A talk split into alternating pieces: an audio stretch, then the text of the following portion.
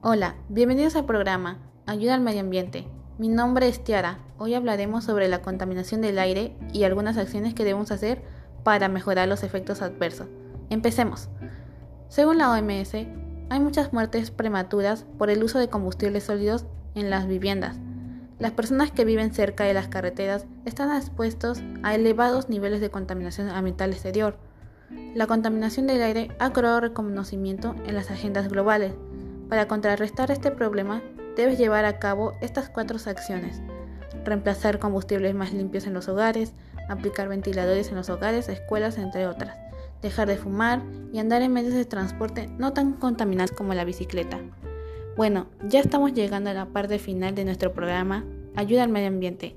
Recuerda tomar conciencia. Finalmente, tú eres el agente del cambio si deseas vivir sano y en un planeta en armonía.